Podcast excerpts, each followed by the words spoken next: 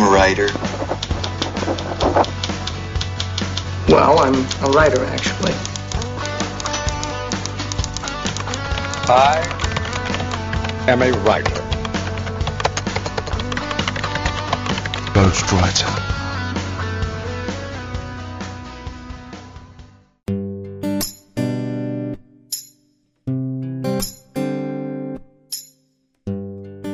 Saudações literárias, queridos ouvintes. Eu sou Ricardo Erdi e esse é o podcast Ghostwriter. O episódio de hoje é um episódio muito especial. É um episódio que tem um grande amigo, que é um, é amigo que começou, amizade que começou por causa do podcast.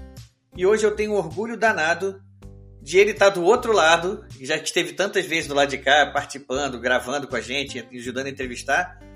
Só que agora ele está do lado de lá, agora como um autor publicado. Estou falando do nosso queridíssimo Laudelino. Vamos lá, Laudelino. Seja bem-vindíssimo mais uma vez. E aí, meu jovem, tudo bem? Tá muito frio aí, Ricardo? Hoje, sabia que hoje esquentou bastante aqui, cara? Hoje deu 16 graus. Nossa, isso aí pro carioca já é gripe, né? Doente já. Não, para mim é que eu tô suando. então, obrigado aí pelo convite, tá? Obrigado pela oportunidade. É, a gente vai ter um papo hoje muito interessante sobre um livro chamado Submundo Hacker. É isso aí. Eu vou ali falar com o Modena. O Modena, a gente vai ler os e-mails e a gente daqui a pouquinho tá de volta aqui.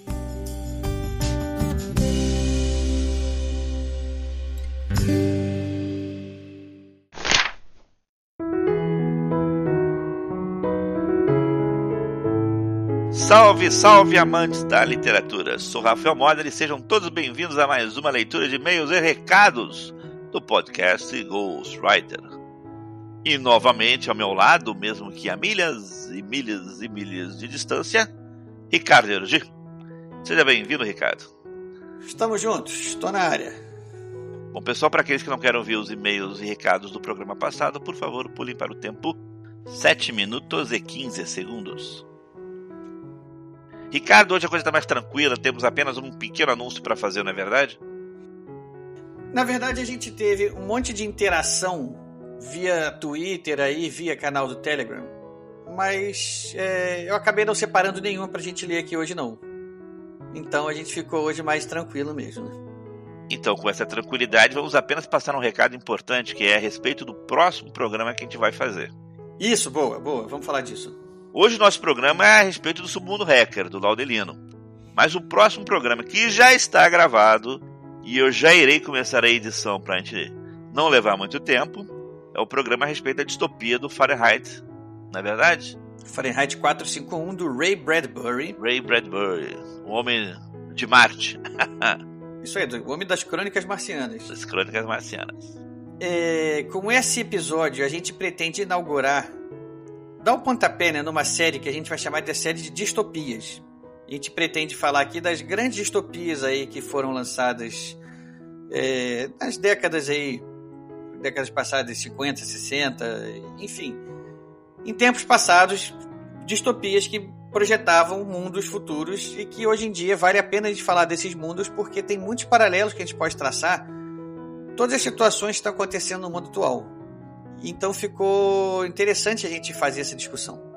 Então, o próximo depois de Fahrenheit 451 será 1984 de George Orwell, não é? É, ainda não estamos, ainda não está definido, mas é uma escolha óbvia. Então, é, aliás, pode, a gente pode até fazer uma, uma consulta aqui ao nosso ouvinte. O que, que você acha? Ou primeiro 1984 ou primeiro Admirável Mundo Novo de Aldous Huxley. É, a gente tem esses dois aí que com certeza a gente vai falar deles e tem mais alguns que a gente está tentando aí também ver se a gente inclui nessa série. Por exemplo, o, o livro A Revolta de Atlas. É, também é um livro que encaixa bem nessa, nesse, nessa classificação de distopia que acho que valeria também dar uma discutida nele. Mas esse é um livro que não é tão. Como é que eu vou dizer? Tão popular como os outros, né? Verdade, verdade. Eu não sei ainda como é que vai ser, se a gente vai encontrar gente aí para debater. Vamos ver, vamos ver como é que vai ser. Mas o, como você falou mesmo aí, o, o 1984 e o Admirável Mundo Novo estão na fila. O que, que vocês acham que a gente deve falar? A pergunta é essa que você sugeriu? Podemos pedir para os nossos ouvintes definirem definirem qual seria o que vem primeiro, né? Ou também mandarem perguntas ou dúvidas ou sugestões a respeito desses livros, caso tenham lido.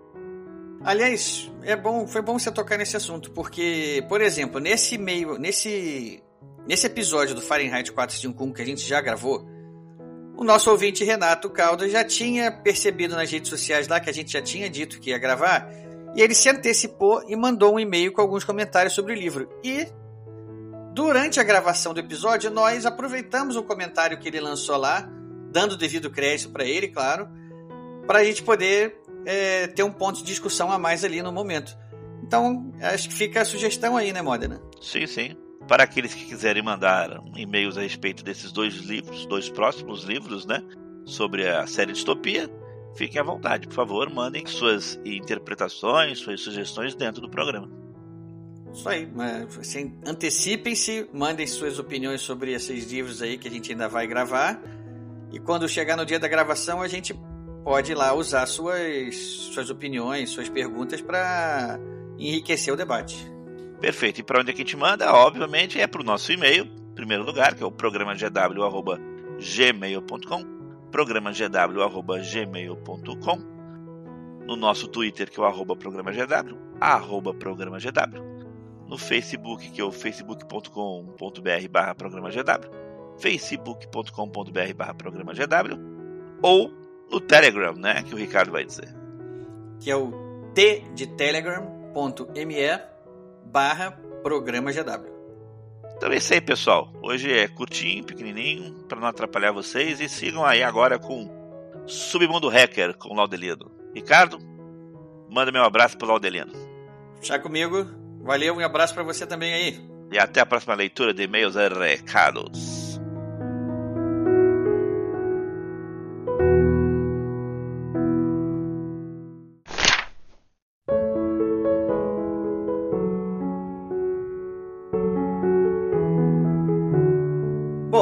Estamos de volta com o nosso amigo aqui, Laudelino. E, é, Laudelino, antes de gente começar a falar do livro, eu sei que o pessoal aqui já ouviu essa história algumas vezes, mas vamos falar mais uma vez dela, só para situar. Como foi que a gente se conheceu, como foi que a gente começou essa, essa amizade que virou essa parceria aqui no podcast. A gente tá sempre chamando para participar, você grava, indica autores, a gente tá. Tem um intercâmbio bom, tem o nosso grupo lá no Telegram, né? Que a gente participa, a gente conversa sobre os episódios. Uhum. E isso tudo começou lá atrás, numa. Foi numa Bienal lá no Rio, né? Ah, a Bienal foi um encontro, né? Antes da Bienal. Foi 2013, eu acho. É, acho que foi 2013 isso.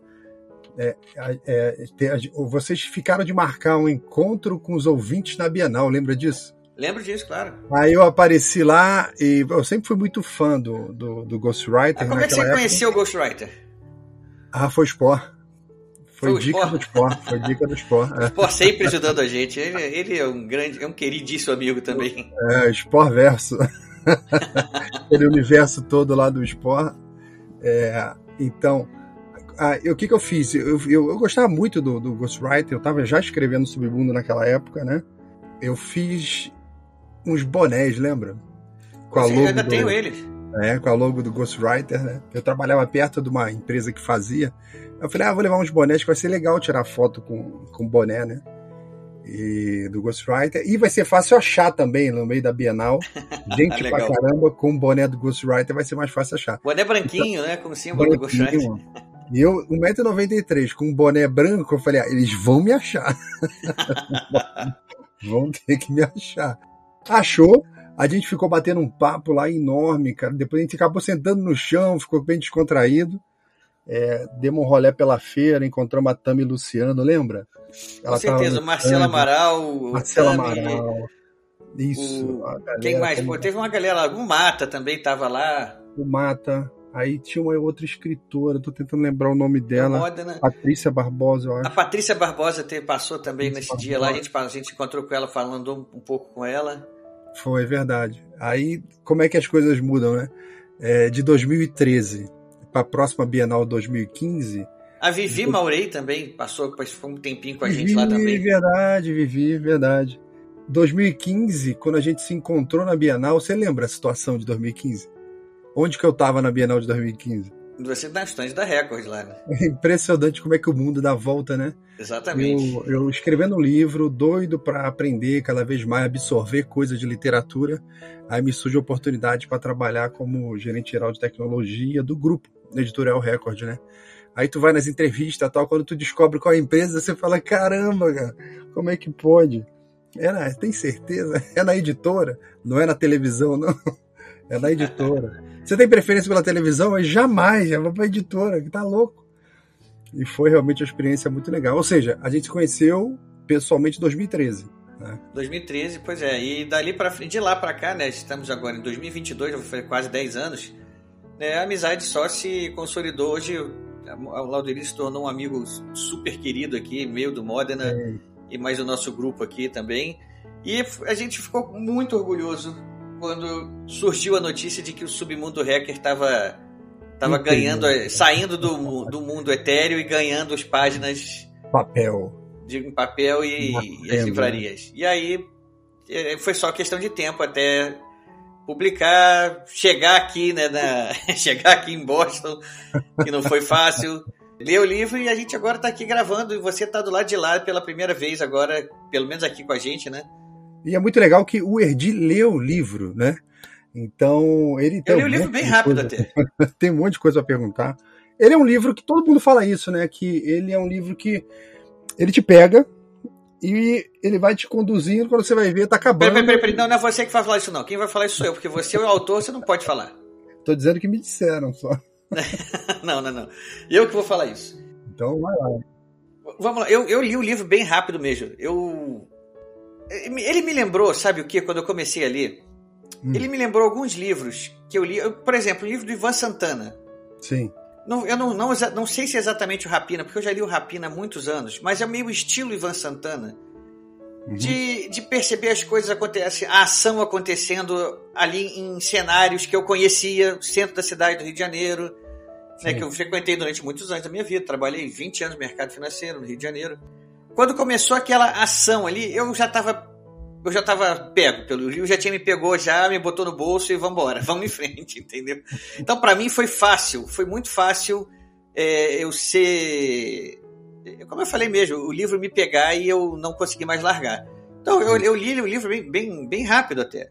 Né? É, isso para mim, o fato de ter um cenário que me era familiar me ajudou, mas não foi só por isso que eu pegou, porque é, tem aqui o lance da ação acontecendo ali, e é uma ação com um suspense, vai dar certo, não vai dar certo, eles vão ser pegos, não vão ser pegos.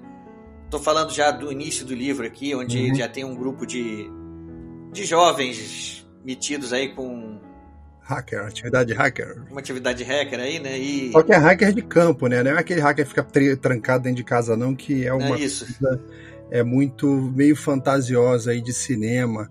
A atividade de hacker ela tem uma boa parte que é de engenharia social, é fora de casa, na rua, com, conversando com as pessoas, pegando informação, montando as pecinhas, né? E, e em casos assim um pouco mais é, extremos, tem até essas invasões físicas, como a gente tem no livro, né? Então vamos, primeira pergunta logo, para tirar logo a dúvida de quem já leu o livro ou de quem vai ler o livro ainda. Qual é a sua experiência nessa área? Eu trabalho com a área de TI há 35 anos. E fiz tudo dentro da área de TI que você possa imaginar. De infraestrutura, Linux, servidores, firewall, desenvolvimento, tudo que E você nessa possa... atividade hacker de campo? Não, jamais. Jamais.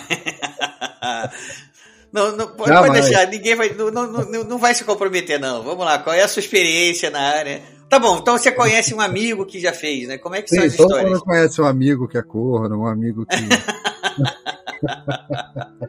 e por aí vai. Então tem. É, esses personagens do livro, eles são reais, tá? É, o Mr. Fat, o Ponytail, o Smoke.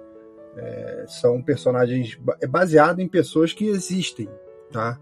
Quem chegar no final do livro vai acabar é, arrumando uma maneira de saber quem são essas pessoas. Eu deixo um, uma cordinha, que se você puxar essa cordinha, você vai saber quem é quem. Eu, Eu uma fica bem claro, o Hal Cox fica bem claro para todo mundo que conhece. Que é uma coisa meio autobiográfica ali, né? Não, não, não, todo mundo fala isso, mas não é não. Ele faz coisas que eu não faria jamais, ali. Mas ele faz jamais. coisas que você faria também, então. Sim, claro. É igual a questão do, do cenário. Já que o, o podcast Ghostwriter é também um podcast para escritores, é sempre bom a gente comentar sobre é, o que passa na cabeça do escritor, né? É, então, quando eu, quando eu fiz o cenário do Rio de Janeiro, eu, lá, eu lembro lá no começo, eu ficava pensando, eu vou fazer Israel, eu vou fazer Estados Unidos, Europa, que cenário que eu vou fazer? Aí, de repente, me deu um estalo no metrô, eu lembro que eu estava no metrô e eu falei assim, quer saber de uma coisa? Eu tenho que escrever sobre o que eu conheço. Como é que eu vou falar que o cara tá lá numa rua lá de Israel, virou para a direita, eu não sei qual é o nome da rua, eu não sei se é um prédio, eu não sei nem se virar à direita é possível. Né? Então, em vez de ficar inventando para economizar tempo e, e, ser um negócio mais natural, eu escrevo sobre os locais que eu conheço. Né?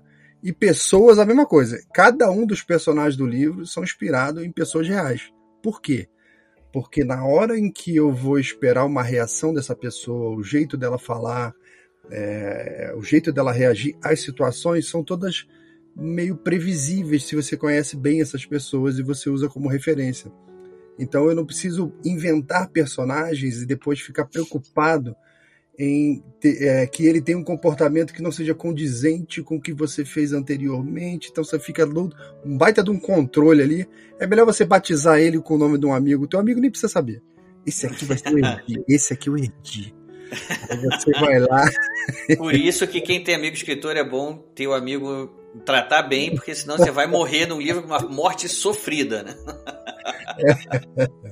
Bom, então é um, é um baita de um atalho, facilita muito o processo criativo quando você não tem que ficar fazendo esse tipo de controle. Né? Então você adota uma pessoa, cola no personagem, a pessoa não precisa saber, e você fica usando como referência, né? O jeito de falar, o jeito de reagir, e por aí vai, entendeu?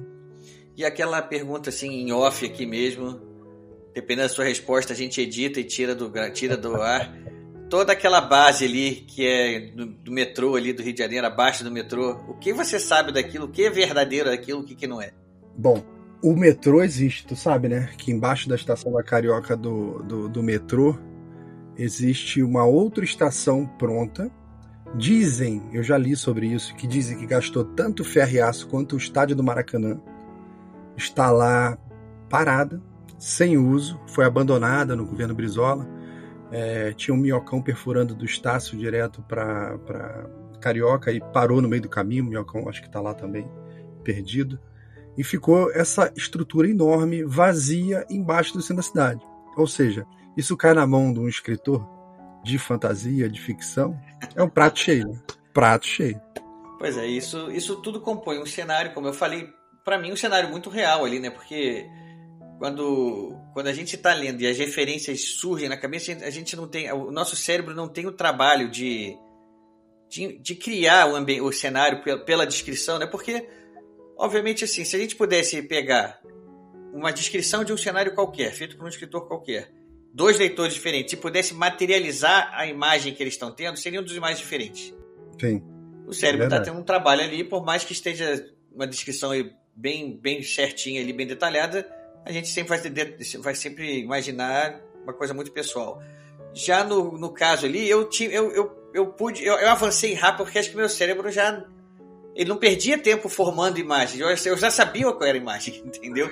É, aí você fica mais na trama, né? Pois é, e eu sempre gostei muito disso. Eu li livros do, como eu falei, o Ivan Santana, lia livros do Luiz Alfredo Garcia Rosa que também tinha o Detetive Espinosa, que também o Sim. cenário que ele andava era Copacabana, que nem é muito a minha área, mas eu conheço alguma coisa.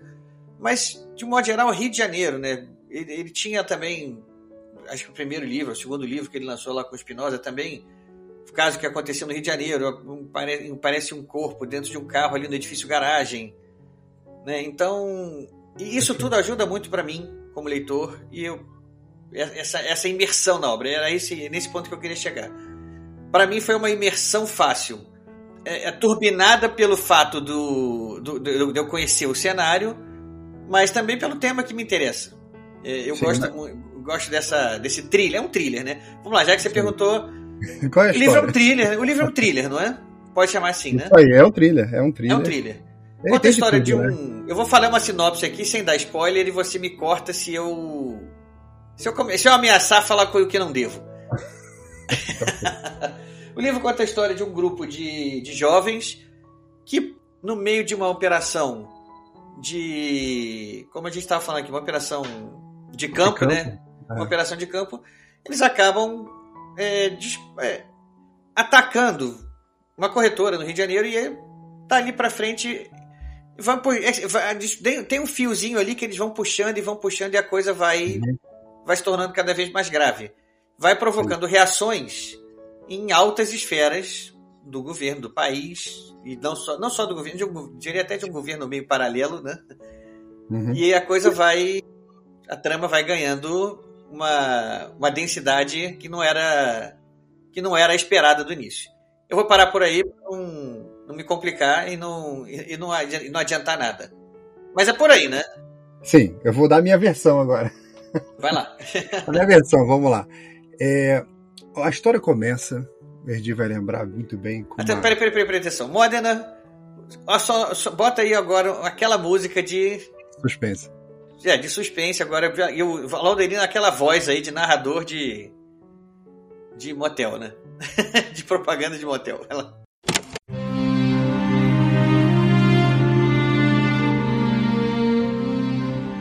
A história começa com uma moça muito bonita andando sozinha de madrugada por uma rua do Rio de Janeiro.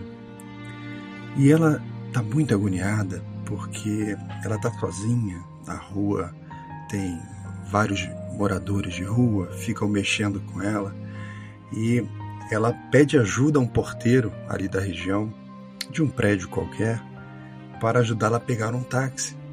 E o porteiro avisa que ele não pode sair da recepção do prédio, mas se ela seguir adiante mais um pouquinho, ela consegue pegar um táxi na avenida principal. Ela anda mais um pouco, ela não estava dando azar- a sorte naquela noite. O calçado dela prende na tampa de um bueiro, ela não consegue andar, ela chama o porteiro. O porteiro vai lá para ajudá-la assim a, a tirar o pé que ficou preso. E nisso que ele sai da portaria, um grupo de jovens que estavam deitados no chão com cobertor de morador de rua, né? Eles entram no prédio e entram pela portaria sem que o porteiro eh, os perceba. Então ali começa é, o início de todo o thriller. Eles sobem todas as escadas e eles têm um andar específico para entrar, de uma operadora de câmbio.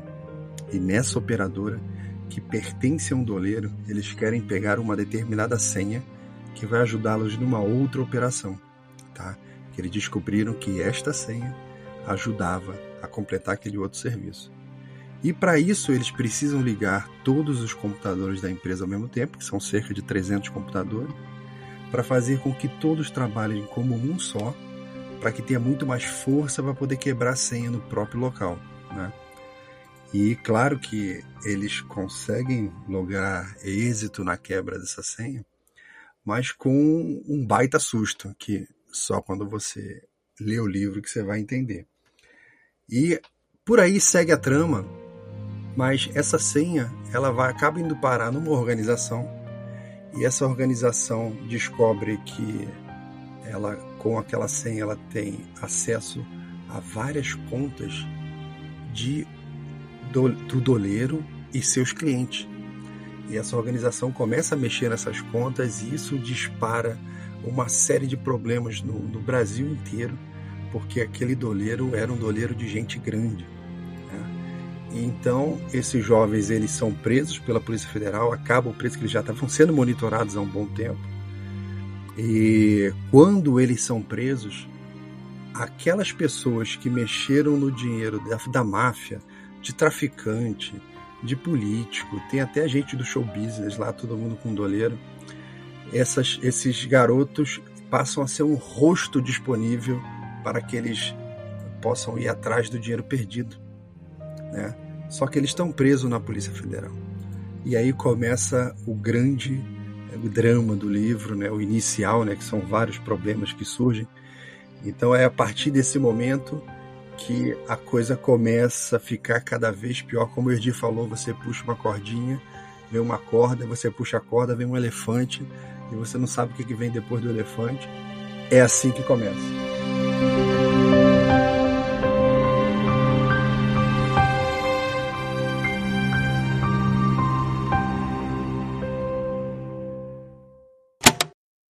Pois é, eu e esses últimos anos aí passados no Brasil, a gente todos os acontecimentos políticos que a gente viu aí, dá para traçar um paralelo forte aí, né?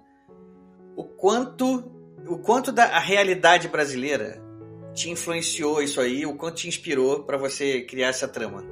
Porque começa uma operação em cima de um doleiro que se esperava pegar X e de repente você pega X, Y, Z, pega o alfabeto inteiro ali dentro. Isso tem uma semelhança muito grande com fatos reais que a gente conhece, né? Verdade. Então, o que me inspirou a escrever Submundo, é, apesar de vários pequenos livros me deram muita, muita, muita motivação para estar escrevendo, mas o grande motivador foi o Senhor dos Anéis do Tolkien. Né? Eu quando acabei de ler o Senhor dos Anéis em 2000, 2001, mais ou menos, é muito antes dos filmes eu fiquei muito encantado com é, aquela prosa, quanto de valores tinha naquela obra. Ela, é, eu vi depois o professor José Moninácia, um grande professor de literatura, é, ele dizendo que O Senhor dos Anéis é a maior obra que um homem comum consegue ler. Tá? Ou seja, a humanidade está cheia de grandes obras, mas nem todas são acessíveis. Né? Algumas são muito complexas. Pega uma montanha mágica aí, é complexo, é difícil, é terrível. Thomas Mann. É, isso, Thomas Mann que é filho de uma brasileira, tá? O pessoal não fala disso não, mas o Thomas Mann é filho de uma brasileira. É, então, teve essa inspiração ali do Tolkien. E eu, quando eu comecei a escrever, ele virou uma espécie de um manual. Eu, ao mesmo tempo que eu fazia as coisas, é, eu queria explicar como que aquilo era feito, como que você montava o cluster, como que você invadia, como... então virou uma espécie de um manual junto com é, o enredo, com a história, né? Ficou grande, ele chegou a ter 700 páginas. Eu conversei com uma profissional do ramo literário que fez um parecer e ela recomendou que separasse, né? Porque ninguém ia comprar um ah, livro de. Essa, essa profissional foi a Kianjali, né? Não, foi muito antes da Kianja. Foi antes? Tô falando aqui de 2004, 2003, ah. por aí. Muito antes. Então, eu, ele reduziu para cento e poucas páginas quando eu tirei a parte técnica, eu tive que começar tudo de novo do zero. Mas eu tinha sempre uma preocupação de que, ao mesmo tempo em que eu escrevesse uma história, um thriller interessante, eu informasse, que eu tivesse ali coisas que é, é tivesse algum valor para as pessoas, né? Que a pessoa pudesse aprender com o livro, porque literatura ela é impregnação, não tem jeito. Você só consegue dar o que você tem. Né? Então, para atingir esse objetivo, eu, eu, o livro demorou muito tempo para escrever, porque eu passei muito tempo aprendendo também muitas coisas. Né?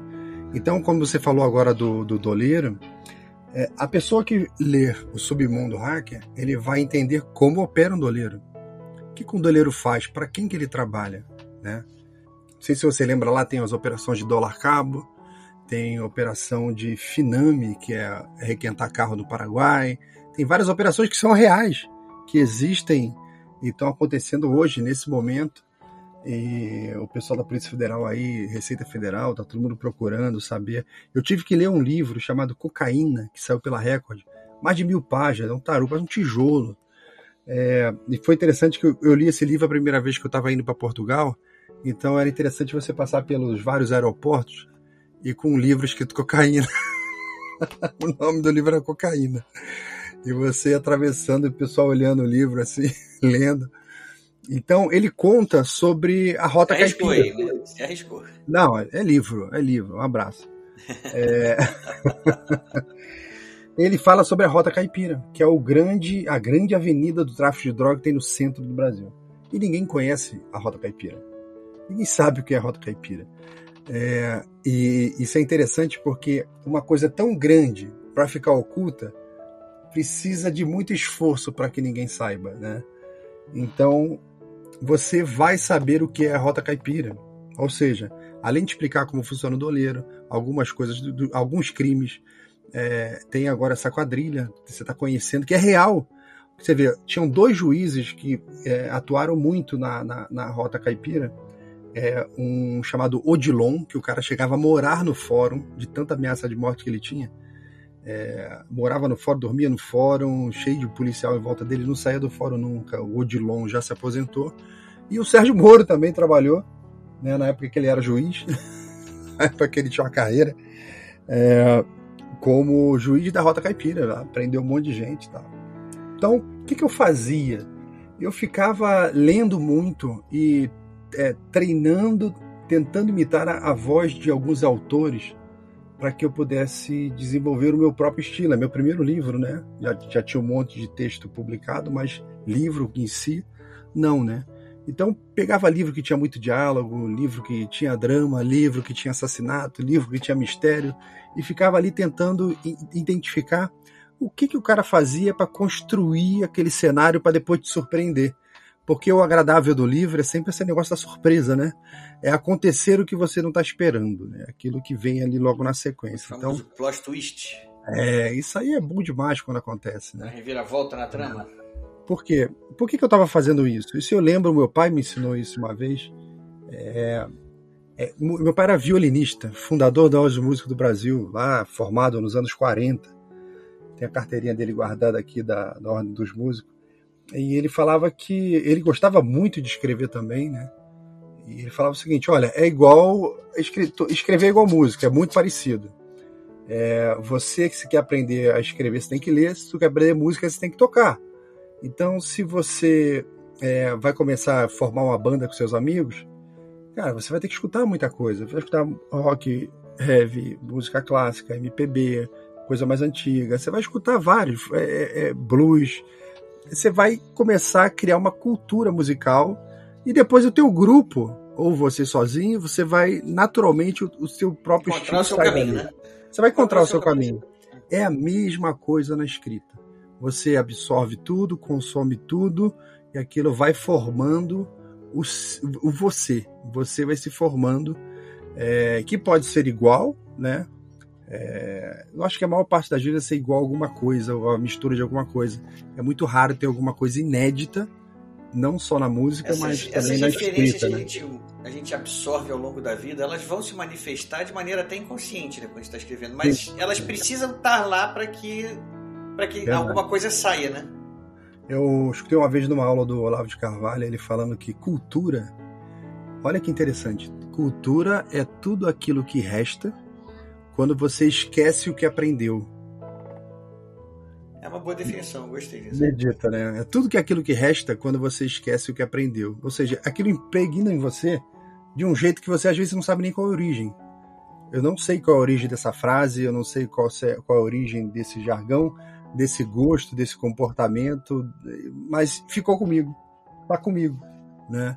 Isso é muito interessante. Isso você só consegue ter se você se abrir para experimentar essas literaturas, essas músicas, comidas, é, bebidas. Você tem que experimentar tudo para poder é, desenvolver né, o seu próprio é, gosto, ou a sua escrita, ou a sua música. Né? Bom, nesse, nesse tema aí de, de impregnar e de cultura, você tem dois personagens no livro, não sei se, ah, pelo, pelo que eu me lembro aqui, dois, que cumprem bem esse papel de, de passar valores e princípios adiante. Que são o professor e o padre, né? Sim, tem mais. Tem o, tem um pai do Hal Cox, que é um dos personagens. Tu lembra do diálogo? Tem também. Dele? O pai dele também lembro lá o. Mais, mais pro final da história lá, né? Quando o pai dele. O pai dele tem um diálogo maravilhoso. Não, eu, eu, acho que eu tô com o pai do Smoke. Não, o pai do Smoke é outra pessoa. Logo no começo, no é, meio, é, não, é... antes do meio. Eu, tem um é, diálogo do, tem um diálogo maravilhoso do, do pai de um personagem que fez uma grande besteira, várias besteiras. E ele senta para conversar com o pai. e o pai ah, o pai é assim, tem muito, tem muito leitor que me manda mensagem falando que eu tinha que ter um livro só com a história do pai dele. Legal. É muito interessante, muito interessante. Aí você falou dos professores que tem, é, tem que tomar cuidado com spoiler, né? Esses hackers terão professores, é verdade. E alguns são bem interessantes. Ele tem, eles têm três professores. Um muito tranquilo, tem um que é assim terrível, terrível. E tem um outro que é. Tem uma famosa bronca, né, que a turma que a turma que a turma leva, né? Que eu vou pedir para o Modena né, executar agora esse áudio dessa bronca. Pode ser? Vai lá, Modena, manda bala. Submundo Hacker, capítulo 48. Contexto. Grupo grande e snobs de jovens hackers esperando sua primeira aula. Um senhor de cabelo branco e desalinhado entrou por uma porta lateral, colocou alguns livros na mesa e ajeitou o jaleco. Uma luz mais forte incidia sobre o professor e produzia uma leve penumbra nos alunos, que mantinham conversas paralelas. O professor continuou ali de pé, olhando-os com seriedade. Pouco a pouco, o som foi diminuindo, até que atingiu um silêncio absoluto. Ele deu dois passos adiante e todos ouviram o som do seu sapato no piso de madeira. Balançando a cabeça positivamente, ele disse: Percebam que, na quase totalidade, embora tenham mais de vinte anos, vocês todos são infantis. O professor arqueou uma das sobrancelhas e prosseguiu. Simone Weil dizia que a atenção é a forma mais rara e pura de generosidade. E porra, vocês não conseguem se manter quietos. Isto é falta de disciplina, de educação, de maturidade e de respeito. O único som na sala era dos seus passos do tablado. Tenho péssimas notícias. As suas existências não são necessárias. O universo não precisa de vocês. E se não estivessem aqui, outros estariam. Para nós, que fazemos isso há um bom tempo, vocês são o que temos de mais inferior. Eu não consigo expressar o quão merdas vocês são. Nos tempos de hoje esse ia dar gatilho nas pessoas, né? ambiente no seguro, não estou me sentindo seguro nesse espaço. Não, é, é, estou ofendidíssimo. Estou ofendido, não sei se eu vou conseguir continuar, porque no momento estou muito abalado por causa disso. Bom, aí, após essa bronca, essa é uma parte da história onde você vai ter contato com um dos professores. Né? Você tem um outro professor que é, bem mais tranquilo, o Monarca, lembra dele? Aham. Uhum. É, e você tem um padre, que também a, a Kian já falou que foi o personagem inesquecível para ela, foi o padre. Eu lembro disso. Terminou de ler o livro, ficava lá em casa, lá, na casa dela, lavando a louça, lembrando das coisas que o padre tinha falado. O padre não é fluxicheiro, não. O cara cospe no chão, fuma charuto, fabrica cerveja, fala palavrão, né? E foi, foi, é, foi interessante esse feedback dela, né? Que ela foi a parecerista profissional da história que eu contratei para fazer uma avaliação. Então a Kianja, ela, ela, eu tive muita expectativa, né? Quando a contratei para fazer o parecer, porque seria o primeiro contato que a obra teria. Qual é o papel do parecerista? Qual, por que, que você contratou a Kianja para fazer? Deixa, vamos deixar isso claro aqui para o nosso ouvinte. Quando quando você está escrevendo um livro, você tem inicialmente os leitores beta, né? Normalmente são conhecidos, são amigos aí que você convida para fazer uma leitura do livro. O leitor beta ele vai te dar um feedback é, mais restrito, né, da, da, do que ele achou da obra, dos pontos que ele não entendeu. Ele pode encontrar problemas na trama lá. Ele vai te ajudar a fazer uma revisão, tá? O parecerista ele já é o, você já está com o pé no mercado profissional editorial. Então ele vai falar dos personagens no sentido de que esse personagem aqui ele é irrelevante, você tira. É, ele, dependendo do nível da contração, ele pode te entregar também um serviço de revisão do texto, né? De falar, ó, é, tem gordura demais, você tem que tirar aqui, isso aqui está sobrando isso aqui não tem nenhuma relação com a história. A pessoa leva quase um mês trabalhando no teu texto, né? Então ela vai, ela vai te dar um diagnóstico, né? É, é como se o, o, leitor beta é aquela pessoa que bota a mão na tua testa e vê se você está com febre ou não.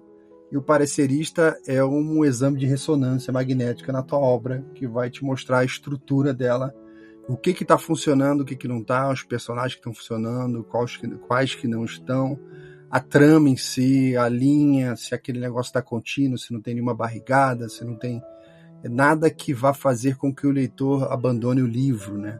Então é muito importante você ter um serviço de um parecerista para que te dê essa opinião profissional antes mesmo do editor, porque quando você for apresentar essa obra para o mercado editorial, para as editoras, é importante que esse serviço já tenha sido feito, porque você está entregando um produto muito melhor do que quando você terminou e botou o último ponto. Né? Isso é uma questão muito interessante para quem está querendo produzir um livro. É, só na reta final, antes da publicação, eu li o livro umas 30 vezes. Obviamente, revisões, cada leitura sua, cada, cada, leitura sua vai pegando, vai perdendo um pouco da, da atenção nos detalhes. É, é, aí que o parecerista entra, né? É, o, o, o, livro original tinha umas 600 páginas, 500 e poucas páginas, e ele tinha que cair para 300, 290. É quase, é, praticamente metade do livro. Então, é, as seguidas revisões eram no sentido de que aquilo que ficasse na obra não tivesse nenhuma ponta perdida, né? Não tivesse nada é, que tivesse ficado para trás desse corte abrupto de quase 50% da obra, que faz todo sentido. A obra tem que chegar no mercado num preço acessível, leitor estreante. Então não adianta você fazer a, a trilogia, com, você não vai publicar o livro. Tá? Então você tem que fazer algo que seja publicável. Né? O Gordinho fala que livro bom é o livro que, se você botar em pele, não cai. Foi a primeira ah, coisa que eu fiz quando o livro chegou em casa, eu botei o livro em pé e torcendo aqui para ele não cair. O livro Mas eu em sinto informar que o Gordinho tem um outro critério que não se aplica ao seu livro. Uhum. Eu não tenho um homem de espada só, na capa. Só vale a, o livro só vale a pena ser lido se na capa tiver homem musculoso segurando espada. Eu não vou falar o quão estranho é isso, mas é, gosto não se discute. Né? Eu não discuto com tricolor nem tijucano. Bom, ou seja, é, foi importantíssimo para quando o livro é, chegasse na editora, já tivesse acontecido todo esse trabalho anterior, de todas as revisões, né, porque a editora vai fazer a revisão dela, as recomendações dela e os cortes dela. Por exemplo, teve editora que eu apresentei a obra que falou assim: tem muito personagem. Só tem que ter umas quatro personagens na trama. Que isso? Aí eu falei, não, eu não vou fazer isso jamais. Eu prefiro não publicar do que dar essa aleijada na obra, porque seria uma aleijada tremenda. Porque quando o negócio é bem contado, tá bem estruturado, não importa a quantidade de personagem. Você quem assistiu Game of Thrones, se você vê uma reunião... Era que eu ia falar. Imagina o... o George Martin chegando numa editora com 380 personagens. então, o, o, se o negócio está bem feito, aquilo surge naturalmente. Porque não, o negócio não é ter muito ou pouco personagem. É como eles entram e saem da história. Aquilo tem que ser natural. Então, se aquilo não é natural e você tem um Deus ex machina lá para resolver as coisas, aí fica muito feio, né? Fica muito desinteressante. Então, é, é, não, não, não, não, publiquei. Eu, eu agradeci a editora e eu falei, não, vou continuar procurando. E essa busca pela publicação, ela é, é difícil de... Vocês acompanharam, né? Eu sempre comentava com vocês, né? Tudo que estava acontecendo, para onde que ia, uhum. tal. E não é fácil, não é fácil de maneira não, nenhuma. E, por mais difícil que seja, eu, eu que acompanhei a sua, a sua, o seu périplo aí de perto, né? É, eu ainda acho que você conseguiu de uma maneira até fácil. Eu fui divinamente assistido. Foi meio trapaça, meio trapaça com os nossos ouvintes que querem publicar. Eu tive uma ajuda divina. Eu vou explicar. É, olha, eu já estava procurando editora, já tinha passado por vários. Quem me motivava era o autor do Mob Dick, porque ele apresentou para exatas 100 editoras antes Herman. Herman Melville. Melville. E é, não conseguiu ir. Herman Melville. A centésima primeira ele conseguiu. Então eu devia estar lá na, sei lá, na 11, 12. Eu falei, tá longe do, do, do, do, do Mob Dick, né? Então, eu. Olha só como é que são as coisas. Eu vi no, numa rede social qualquer um caso de um venezuelano que estava em São Paulo, engenheiro, E o cara era morador de rua, cheio de ferida na perna, estava todo ferrado, querendo um trabalho, né? E passando necessidade e tal. E a, gente se cotizou num grupo lá e fomos ajudar o venezuelano. E ficamos lá ajudando. O cara arrumou até uma, uma casinha para ele lá numa, numa, numa, comunidade, ajeitamos um emprego para ele, uma mobília mínima lá. E o cara depois foi até é, atrás da família dele para trazer o pessoal. Foi, foi um sucesso, né? É, várias pessoas ajudando, a gente foi fazendo essa união sempre consegue, né? Bom, aí acabou que nesse grupo, quem estava nesse grupo? O Pedro Almeida, que é o editor da Faro. E em algum momento lá a gente começou a falar de livro, literatura, de política, e começa a conversar. É, e ele, eu, como eu moro em Brasília, né? Ele perguntava: ah, você conhece Fulano, Ciclano, Beltrano? Ah, conheço. Você consegue contato para mim? Pum, conseguia.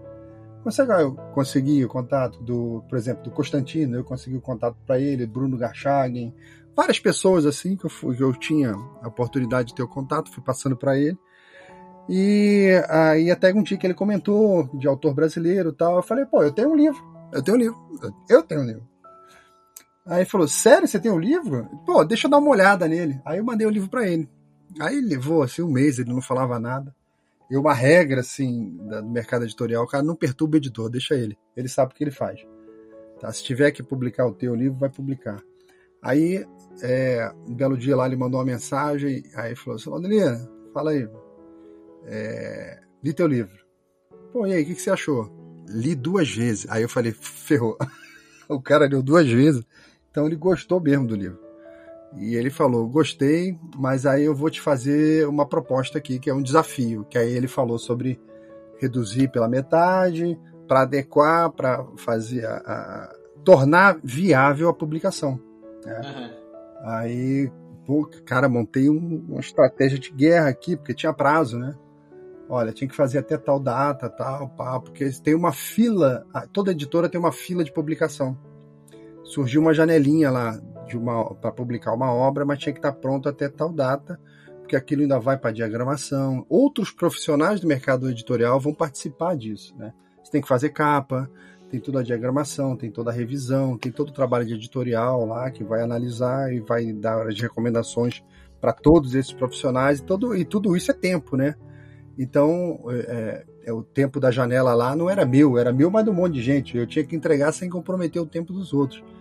Então é assim que funciona o mercado editorial. Então fiz uma operação de guerra, acordava às 5 horas da manhã, ficava até a hora do trabalho ali, ó, fazendo a revisão, chegava do trabalho, sentava até a hora de dormir, todo dia, todo dia, todo dia, todo dia. E eu montei uma planilha lá, que é, o Pedro até comentou que ele nunca tinha visto o autor fazer isso. Eu falei, você nunca teve autor de TI ou de economia ou contador.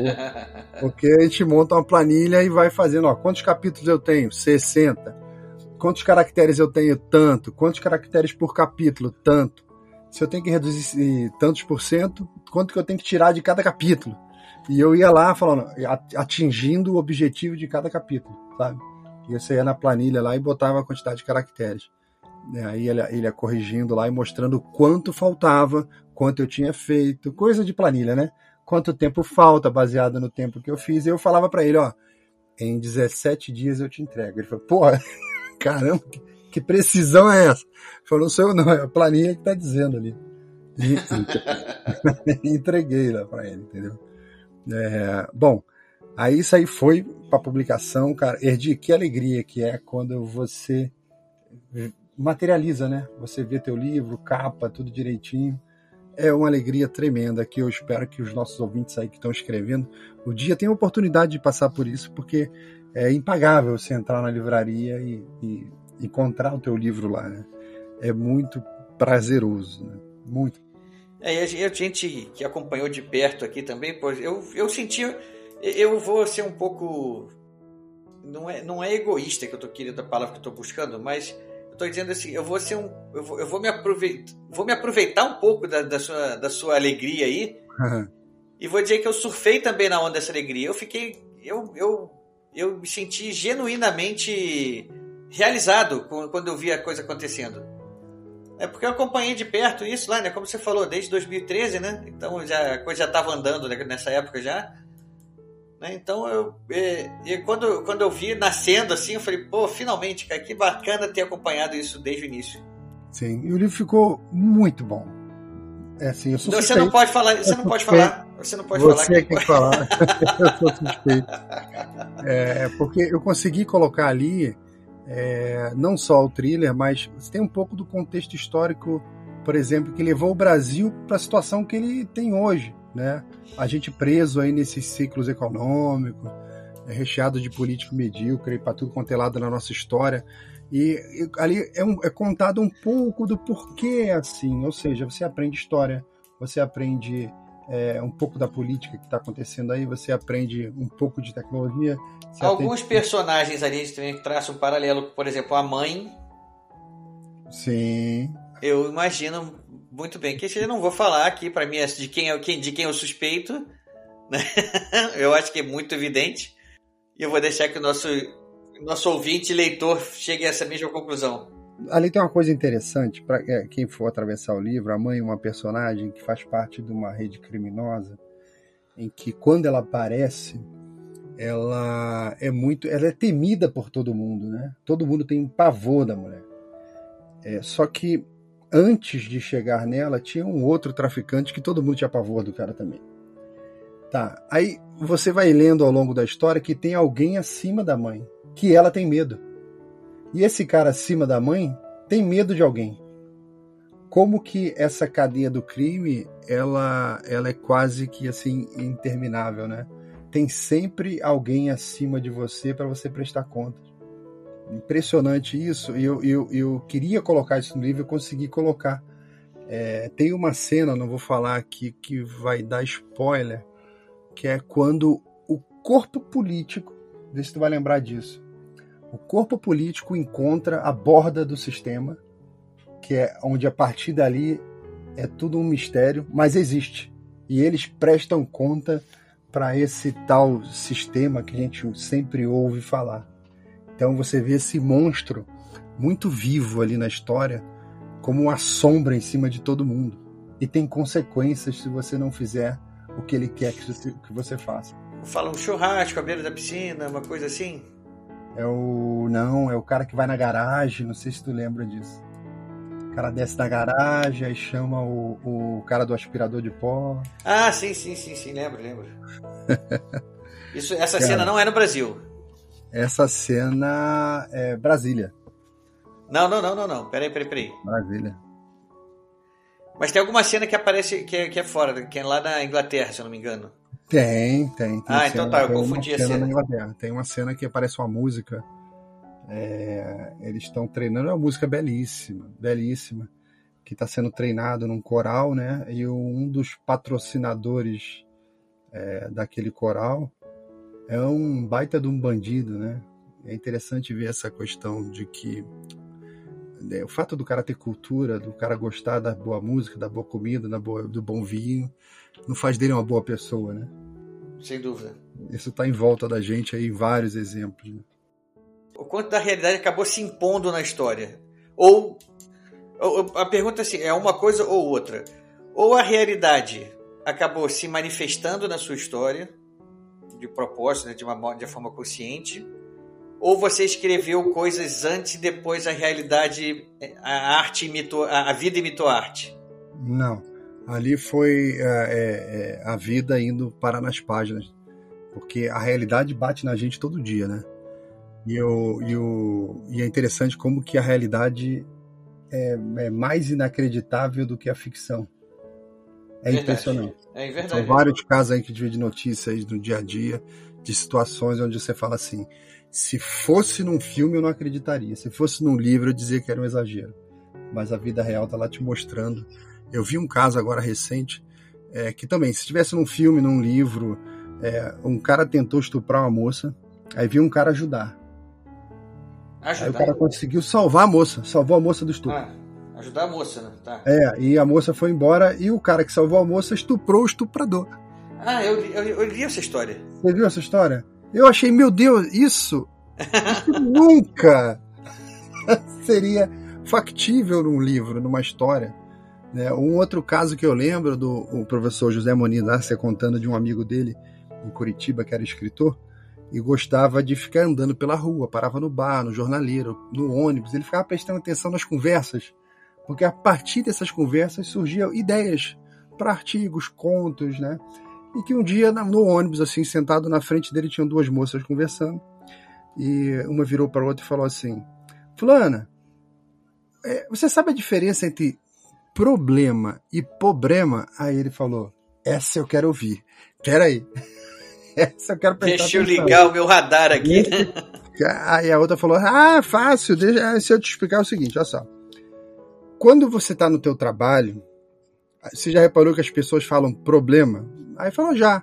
E quando você está em casa, lá onde a gente mora, você já viu que a gente só fala problema? Aí, não, é verdade, todo mundo volta para mim. Então, problema é coisa que acontece no trabalho e problema é coisa que acontece em casa. Aí ele falou assim, o escritor, eu jamais imaginaria esse diálogo. Eu não vou usar nunca, mas olha o quão rico é isso, né? É, quanta coisa você consegue tirar desse diálogo, de, de ver a condição de um lado, a condição de outro, a percepção. É muita coisa que dá para você tirar ali e ficar meditando, né? Então ele usava isso como um exercício de escutar as pessoas falar. Ou seja, o, o, o, como você voltou à tua pergunta inicial, né? A questão da realidade. Quem for ler o Submundo vai tomar um choque de realidade. Não sou eu que estou falando, são os leitores que me falam que é como se fosse um red pill. Abre a tua mente para o que está acontecendo em volta da gente e no buraco que a gente se meteu, né?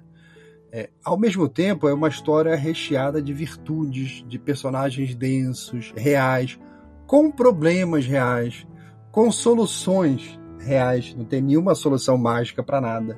E às vezes não tem solução. O personagem vai se dar mal. Tá? Isso eu, eu aprendi com Tolkien. O Martin no Game of Thrones também ele adotou isso de que é, os grandes personagens da sua obra também podem morrer, podem, podem se dar mal. É muito chato você ver um filme da Marvel, né, sabendo que o, o, o mocinho ele não vai morrer. O vilão vai no. Você tá, começou a ver o filme, já tem 15 minutos ali. E o vilão vai para cima do mocinho não vai acontecer nada. Não vai acontecer nada. O cara vai se dar um jeito ali, vai se, vai se livrar, ele não vai morrer.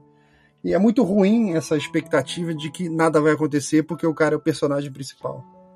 Né? Então, é, isso não tem no submundo, tá? É, tem algumas passagens ali do livro que eu considero assim belíssimas. Alguns dos leitores beta disseram que choraram até nessas passagens. Tem passagens que são pesadas, é, são bastante pesadas. Tem outras que você vai dar gargalhada, vai rir sozinho. É, tem muitas homenagens escondidas no livro, tá? Tem alguma é uma coisa que só no final quem termina o livro descobre qual é o grupo do Telegram dos leitores. E lá no grupo eu conto esses easter eggs, eu conto sobre várias outras coisas que estão embutidas ali na obra, né? Vamos dar o endereço aqui do, do, do logo agora? Não, o cara tem que ler o livro, tá lá na última página. Entendi, tá lá na última página. Nosso ouvinte, eu já vou até dizer o número da página aqui para vocês. Na página 286, ao final, ao final dos agradecimentos, aonde eu, eu, também queria comentar sobre isso. Né? Eu estou citado ali nos agradecimentos e é uma honra muito grande. eu, eu realmente me senti. Eu, eu, usurpei um pouco dessa sua alegria. Eu, eu senti um pouco dessa alegria para mim também. É. E no final, no final dos agradecimentos, página 286, antes da assinatura né, do, do nome do nosso querido autor aqui, tem um endereço de um grupo do Telegram que eu não vou falar qual é. Só para leitores. Cheio de spoiler. Se o cara entrar lá, tem um monte de spoiler. O leitor vai ver, vai ver esse enderecinho lá, vai entrar no grupo lá do Telegram. Sabia que tem foto lá dos personagens? Ah, é mesmo, né? É, você não entrou ainda lá, tem dos personagens reais, né?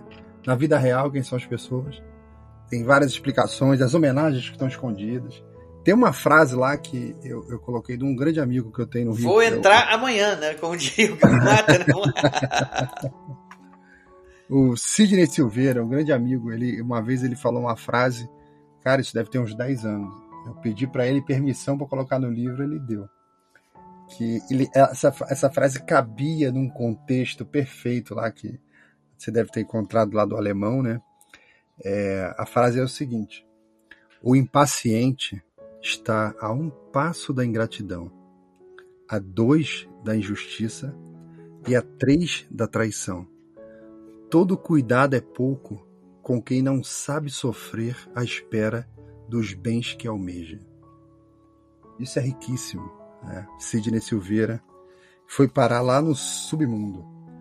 Né? Então, ou seja, é, existem muitas pequenas aulas, muitas aulas assim miniaturas. Eu, eu, tem um debate lá sobre determinismo, livre-arbítrio. Se comenta aborto, pena de morte, esperança, medo, amizade, amor. Existe uma parte, não sei se o Erdi captou, a mulherada percebe isso e a maior parte da rapaziada passa direto. Existe uma parte num diálogo lá na floresta, lá no fim, os caras estão na floresta, lá no fim do livro. Aliás, aliás uma boa, uma, um parênteses aqui rápido, não, não perde esse, guarda esse pensamento aí. Nesse ponto, você está comentando a floresta, eu percebi a referência ali. Tem, de um amigo seu. Na verdade, não, não Davi, a referência literária que eu tô falando. Sim, do conhecido seu, não é? Não, não conheci. O autor que você tá falando, eu não conheci, não. Eu conheci o livro, eu li o livro. Ah, tá. Então você, você, eu li o livro também, me inspirou. Foi exatamente ele. Escuridão. Estava falando dos livros Escuridão, de. é. É, eu, como é que é o nome mesmo? É Maurício. Marcelo. Como é que é? Moreira, alguma coisa Moreira. Marcelo Moreira, deixa eu ver aqui no livro. Eu acho que a letra é igual, né? Foi fantástico. Eu tava indo para Cabo Frio, não tinha nada que ler. Entrei numa livraria na Rua da Quitanda, é Alexandre Moreira. Alexandre Moreira. Entrei na livraria na, na Rua da Quitanda, no centro do Rio, para pegar um ônibus ali no edifício Garagem Menezes Corte. E o cara da livraria, eu perguntei para ele: dá um livro aí de ficção, um livro nacional, você tem? Ele falou: ó, teve um autor que acabou de deixar aquela pilha ali. Aí eu olhei, livro com foco militar, floresta, parecia predador, né? Exatamente, parecia predador, predador. predador. É esse que eu vou levar. Rapaz, eu desci do ônibus em Cabo Frio, super empolgado. Né? Eu falei, cara, já sei como é, terminar um determinado capítulo do livro. Me deu mó, mó luz. Esse livro também foi engraçado que eu comprei numa livraria muito próxima da que você comprou. Se bobear, foi. Na verdade, não, não sei se foi na Rua da Quitanda que eu comprei a minha. Foi algum roteiro dele por ali. Foi, não, foi onde tinha uma cafeteria embaixo. Putz, agora eu tô lembrando, não tô conseguindo lembrar o nome de onde era a, a livraria. Eu, eu te, dei de cara com o livro, vi o um nome de autor brasileiro e comprei. Ah, tá bom, autor brasileiro, vou comprar um livro pequeno. Cara, eu devorei o livro, foi rapidíssimo. O livro é muito bom, muito bom mesmo. Fica a muito dica aí bom. também para o nosso ouvinte, Alexandre Moreira, Escuridão. Esse livro, ele foi responsável pela conversão de um rapaz com quem eu trabalhava lá no banco. Que ele, ele, ele chegava à noite quando eu já estava saindo do banco, eu trabalhava no horário horário dos mercados, assim, né? Então quando acabava eu já, eu já ia embora. E ele era o rapaz que chegava à noite e ele ficava fazendo os backups da rede da noite. Sim, sim, sim. E um dia comentando com ele, ele perguntando de livro, se ele lia, não sei o que lá, ele disse que não lia, mas ele já tinha servido o exército também, ele, ele, ele tinha um histórico militar lá. Aí eu comentei do livro pra ele e falei, ah, toma aí, o livro é pequenininho, você vai, você vai gostar de ler, leia Cara, ele leu o livro e transformou a vida dele, porque da partir dali ele não parou mais de ler. Olha que legal. E ele falou, depois ele ficava me pedindo, cara, se tem algum livro pra emprestar, eu tô sem nada para ler. Olha que legal, cara. Isso é muito legal. Isso é muito legal. Eu tive um caso de um dentista no Rio que me mandou uma mensagem, né? Dizendo que o pai dele tinha morrido de câncer. Ele já tem quase 60 anos de idade, esse dentista. O pai dele tinha morrido de câncer muitos anos atrás e que foi um sofrimento tremendo para a família, né? Aquela morte do pai, o, o, o tanto que ele sofreu e que depois que o pai morreu, ele ele se divorciou da fé dele, abandonou. E que ao terminar o submundo, embora não seja um livro religioso, ao terminar o submundo, ele percebeu o quão fraco ele tinha sido ao atribuir culpa no, em Deus, no universo, na vida, essas coisas todas, e que ele deveria ter enfrentado aquilo de cabeça erguida, e seguido em frente, né?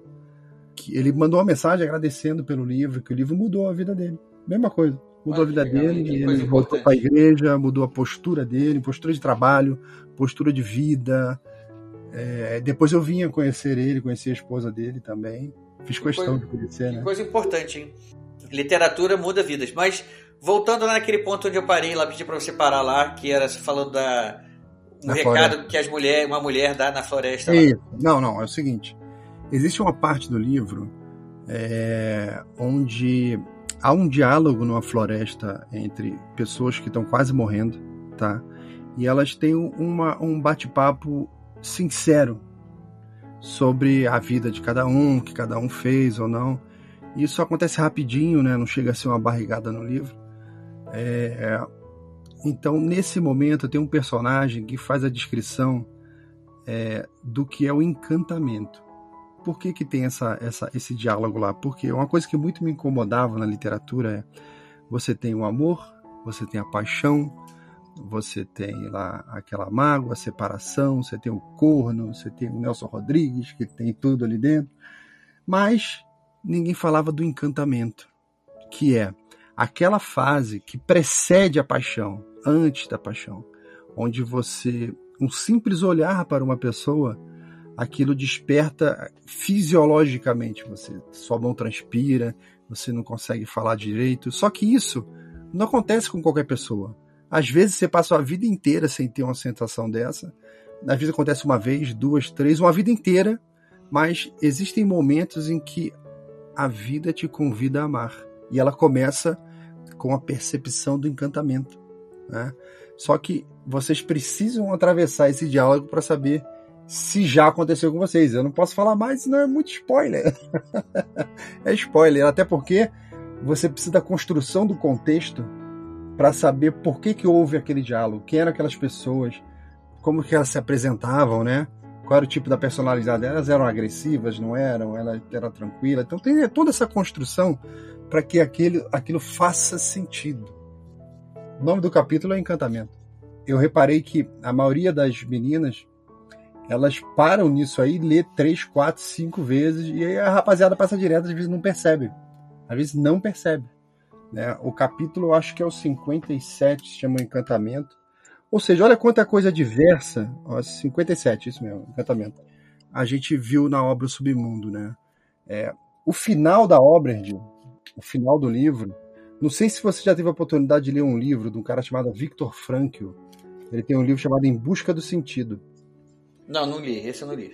Se você tiver a oportunidade de ler Em Busca do Sentido, ele, o Viktor Frankl, ele é um, ele era um, um ele estava morando lá na, na, na, na, Alemanha ali na época é, da ascensão do, do, nazismo e ele viu que aquilo ia dar problema. Ele já era psicólogo, né? Trabalhava com clínica, cu, cuidando de pessoas que suicidas, né? Pessoas que tinham vontade de se matar. Ele tinha um tratamento lá que funcionava muito bem isso deu uma certa fama para ele.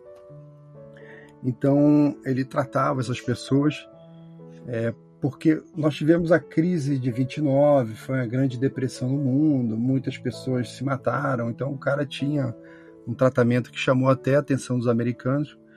E o Viktor Frankl viu que ia dar problema na Alemanha com aquela ascensão do nazismo e ele queria ir embora. Só que os pais dele não queriam ir embora. Então ele, ele um belo dia tá passando, ficou com essa dúvida, né? Vou, não vou, vou, não vou, meus pais vão ficar, não posso ir sem meus pais. O que, que eu faço? O que, que eu faço? Aí ele passou do lado de uma sinagoga destruída. E olha como é que estava o nível do negócio. Já tinha sinagoga demolida. E tinha uma placa no meio dos escombros, assim, no caminho dele, a placa dizia: Honre seu pai e a sua mãe. Aí ele olhou e falou assim: É, ferrou, vou ter que ficar porque a minha dúvida está respondida ali, ó, na minha frente. Aí ele ficou, foi ele, pai, mãe, esposa, amigos, vizinhos, todo mundo para campo de concentração. Morreu todo mundo, Erdi. Sobrou ninguém. Mas ele, como psicólogo, dentro do campo de concentração, psiquiatra, perdão, psiquiatra dentro do campo de concentração, ele percebeu que tinha algo acontecendo lá com aqueles seres humanos que estavam ali expostos àquela situação terrível. É, tinham pessoas que aguardavam a morte chegar, se entregavam, e tinham outras que eram inquebráveis. Não importa o que você fizesse contra ela, ela era inquebrável. Então ele, como psiquiatra, olhou e falou: opa, tenho algo para Tem coisa aí, né? É. E ele começou a escrever, arrumou uns papeizinhos, ficava escrevendo lá no, no campo de concentração, tinha que esconder papel, tinha que arrumar papel escondido, aquelas coisas de campo de concentração. Até que ele sai do campo de concentração e ele começa a desenvolver essa, essa, essa, esse estudo e ele chega lá numa teoria que está nesse livro, Em Busca do Sentido, onde ele apresenta que aquelas pessoas que eram inquebráveis, né, elas eram assim porque elas tinham encontrado um sentido na vida. Tinha algo que elas aguardavam depois daquilo. Aquilo, no campo de concentração para eles, não era o fim. Era uma etapa que eles tinham que passar, mas eles tinham outros objetivos além daquele para se fazer quando saísse dali. Então, existe uma palavra que define isso, e eu não vou falar porque ela é a última palavra do livro. O Erdi não pega o livro para ler agora. é, a última palavra do livro, ela é, é a, a, a condensação ali de toda essa experiência do que é o livro e a obra do Viktor Frankl, ou seja, o submundo hacker ele termina, ele conduz você para a mesma conclusão do que o Viktor Frankl no campo de concentração. Ou seja, foi esse fechamento trouxe de volta o dentista para a igreja, mudou de vida. Outros beta leitores beta. Teve um que me falou que, assim, o leitor beta eu procurei um jovem, 17 anos, 16 anos, uma pessoa de idade, uma mulher de 20 e poucos anos, um homem de 20 e poucos anos. Você vai testando todos esses arquétipos, né? para uhum. que você tenha o feedback de cada geração diferente. Cada um percebe de um jeito, isso é muito legal. O garoto de 16, 17 anos, ele me escreveu e falou assim: terminei o livro, fui na cozinha e dei um abraço na minha mãe. Eu não sabia o quão ela era importante na minha vida. E se você reparar, Ed, não tem história de. Não tem nada no livro nesse sentido. Ele percebeu o valor dos pais lendo o livro. Você esperava esse tipo de reação não? De jeito nenhum. De jeito nenhum. De jeito nenhum. Eu acho que, como eu coloquei situações reais, que são situações que podem acontecer aí com, com muitas das pessoas é, é, que vão ter acesso ao livro, é, as pessoas vão olhar aquilo ali e vão identificar algum ponto da vida deles. Claro que uma história, um thriller, ele tem muitos extremos, né? Por exemplo, ninguém espera que vai ter um membro da tua família, desde, desde que não mora no Rio de Janeiro, baleado, morto com tiro, né? Isso não é comum no resto do mundo, pode ser comum no Rio de Janeiro, tal. É, mas esse sofrimento que algumas famílias podem passar, é, não só disso, que isso é só um exemplo hipotético, mas o, o, os sofrimentos que estão ali dentro daquela história, muitas pessoas se identificam né? E passam a olhar aqueles atores e falam assim: caramba, é, meus pais sofreram por uma situação similar e eu não sabia. Quando eu fui ler a história do livro, eu vi o que sofreu o personagem XYZ. Eu tenho aqui em casa o personagem XYZ que passou uma situação similar e eu não vi. Eu só tive o benefício do sofrimento deles. Aí ele vai lá na cozinha e abraça a mãe dele, dá um beijo e agradece a mãe dele. E a mãe dele não sabia o que estava acontecendo. O que que houve, filho? Tá precisando de dinheiro? Tá querendo alguma coisa? O que, você quer? Fala logo o que, que você quer. Quem é pai sabe, né? Que a gente faz essas brincadeiras, né?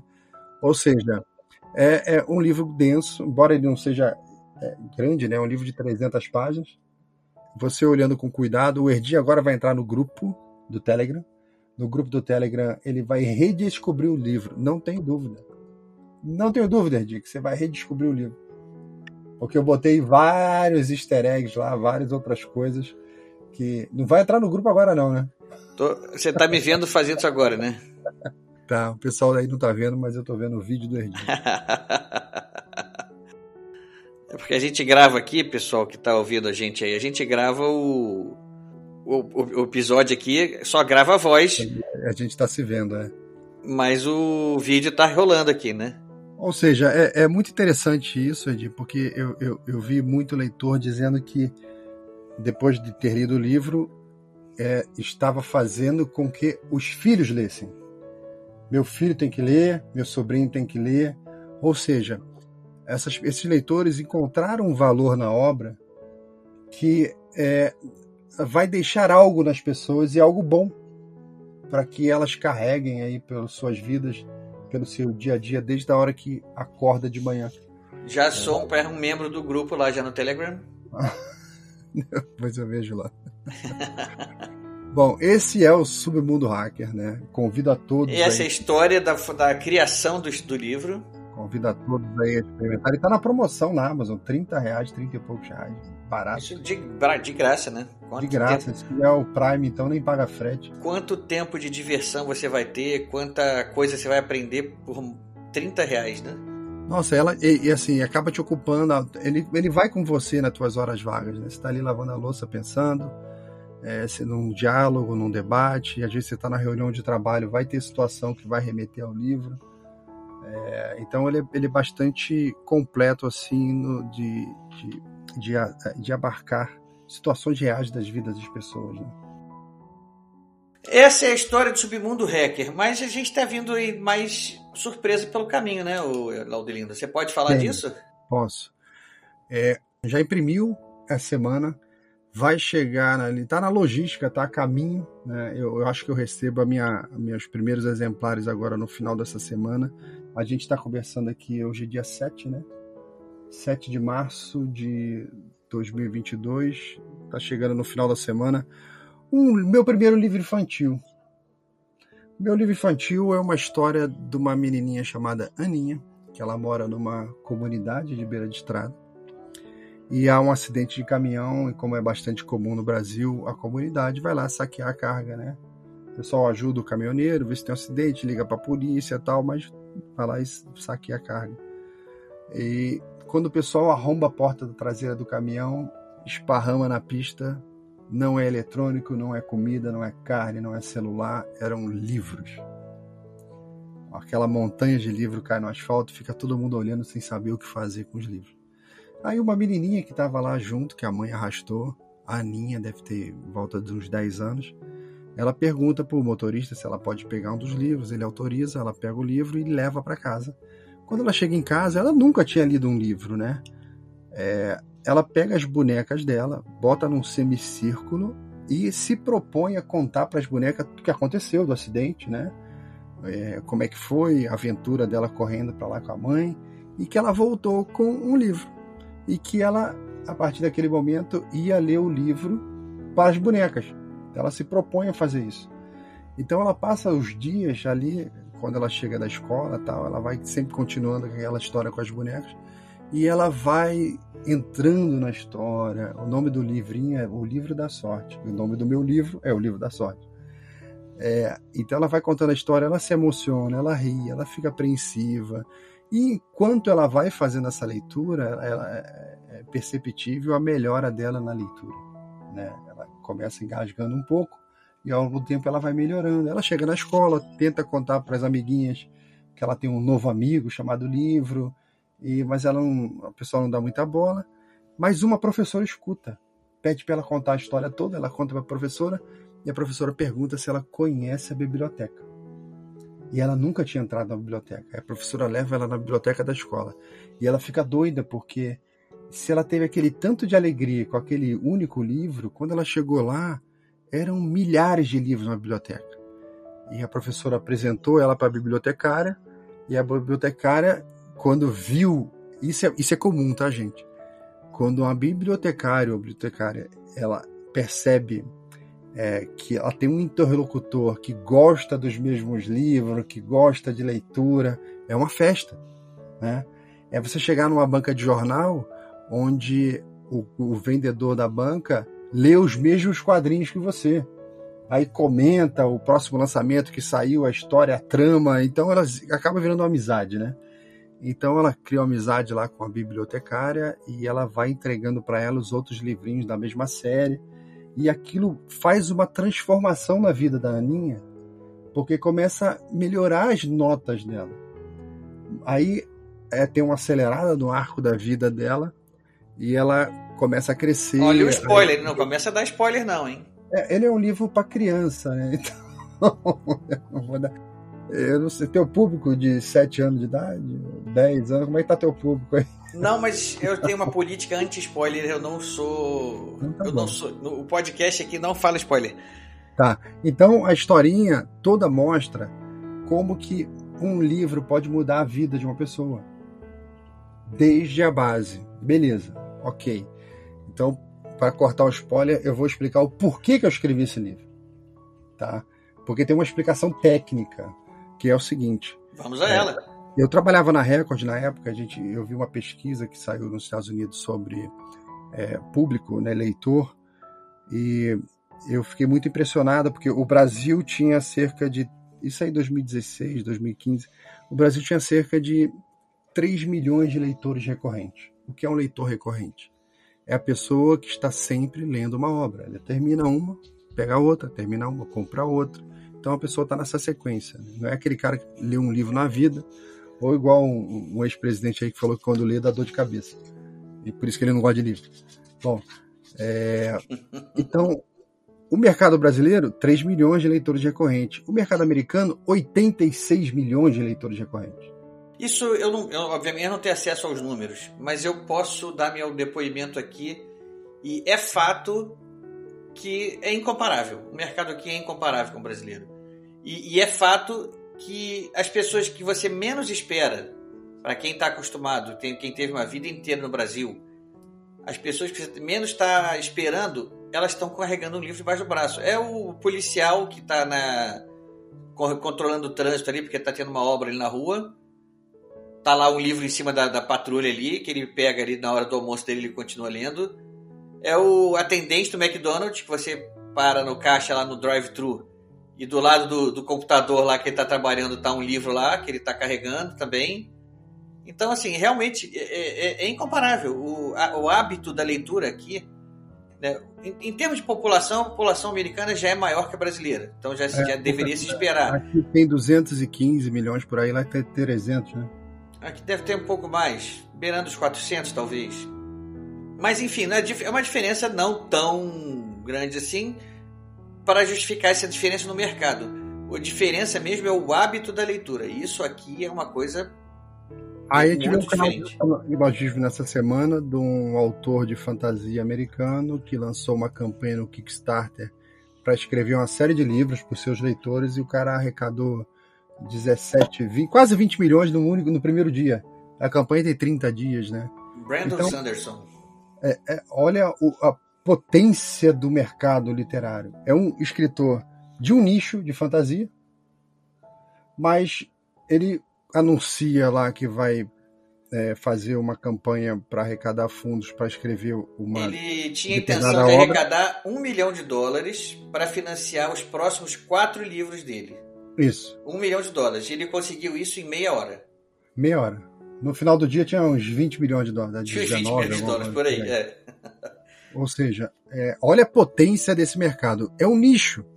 Não é um, um, um a escritora lá do, do, Harry Potter, não é o, o cara Dan do Brown. Game of Thrones, não é o Dan Brown, é um cara de um nicho de, de, de fantasia. Então, é, o nicho do cara é de repente maior do que o público da América Latina inteira que lê livro. Né? Isso é, a potência é, do mercado é assustadora. Ou seja, conversando uma vez com o Pedro, Pedro Almeida, né, sobre, olha, o mercado literário não importa a quantidade de editoras nem o número de livros publicados, a gente vai estar sempre disputando os mesmos leitores. Então você está sempre trocando leitor. Então é muito o acréscimo de novos leitores é muito pequeno. Então você acaba fazendo uma disputa em cima dos mesmos clientes. A gente tinha que trabalhar é, na criação de novos leitores. Mas para criar novos leitores, a gente tem que trabalhar desde a base. Desde a base é pegar a criança lá que está começando a ler e mostrar para ela como é legal, como é divertido, como é importante que você leia livros. Daí surgiu a ideia da Aninha. Mas a Aninha começa num acidente de uma estrada. Que eu presenciei esse acidente. Só que não eram livros, era um caminhão de carne. E quando eu, eu parei assim uns 10 carros atrás do acidente, na Niterói Manilha, ali Rio de Janeiro, São Gonçalo, é, eu me assustei porque eu vi muitas pessoas totalmente ensanguentadas na rua, correndo no meio dos carros. Eu falei, caramba, virou um ônibus. Morreu gente. Só tem gente ensanguentada. Quando eu fui chegando perto, eu que vi que as pessoas tinham faca nas mãos. Aí que eu não entendi nada. Aí quando eu passei do lado do acidente, que eu vi que era um caminhão de carne. E o pessoal tava desossando ali, ó, cortando pedaço, porque não conseguia carregar. Por isso que estava todo mundo sujo de sangue. Tá, perfeito. Aí, trabalhando na Record, um dia teve uma notícia que chegou pra gente é, de um caminhão que tombou e perdeu a carga. Caminhão de livros. Aí eu perguntei, saquearam a carga? Aí o cara da logística, nunca saquearam a carga de livro. Aí eu juntei uma história com a outra e isso ficou guardado. Até o dia que eu escrevi essa historinha da Aninha. Da Aninha. Ou seja, tem um fundo de realidade. Esse, esse, livro vai estar disponível a partir de quando? Cara, tá chegando na, na, na, nas lojas nesse próximo final de semana. Final de semana aí do dia 13, 12, agora de março. Tá chegando é, na Amazon, tá chegando em tudo quanto é lugar. Teve uma pré-venda na, Amazon, vendeu muito, vendeu muito.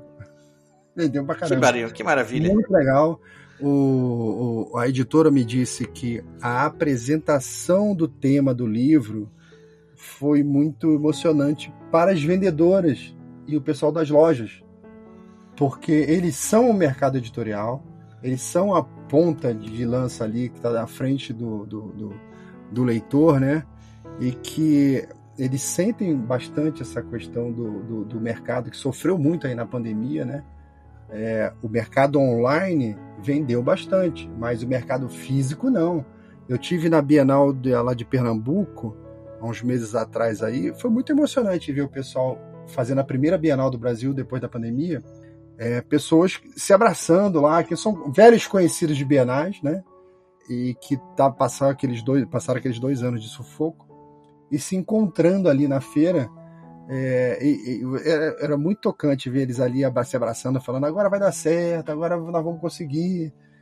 E, e, todo mundo empolgado, todo mundo se falando. Você via que é, tinha até um exagero da emoção deles lá estar tá se encontrando, né? E é muito importante isso, de você. Tá, de não perder esse público, é, esse, esse, essa, essa parte física da literatura. As livrarias agora estão com uma tendência de sair do shopping. Shopping é muito caro. Houve todo esse movimento das livrarias de rua que foram compradas pelas grandes empresas e migraram para shopping. É, tem que ter esse movimento de retorno para a livraria no imóvel que pertence ao dono, que não paga aluguel e que aquilo é muito mais sustentável do que é, o cara ir para um shopping e pagar uma fortuna. Daqui a pouco você vai ver a livraria tá vendendo caderno, lápis, borracha, CD, tá vendendo coisa para poder já não é mais uma livraria, né? Vira um armazém ali de, de bagulhos lá para poder se sustentar por conta de, do, do, custo fixo que é muito alto, né?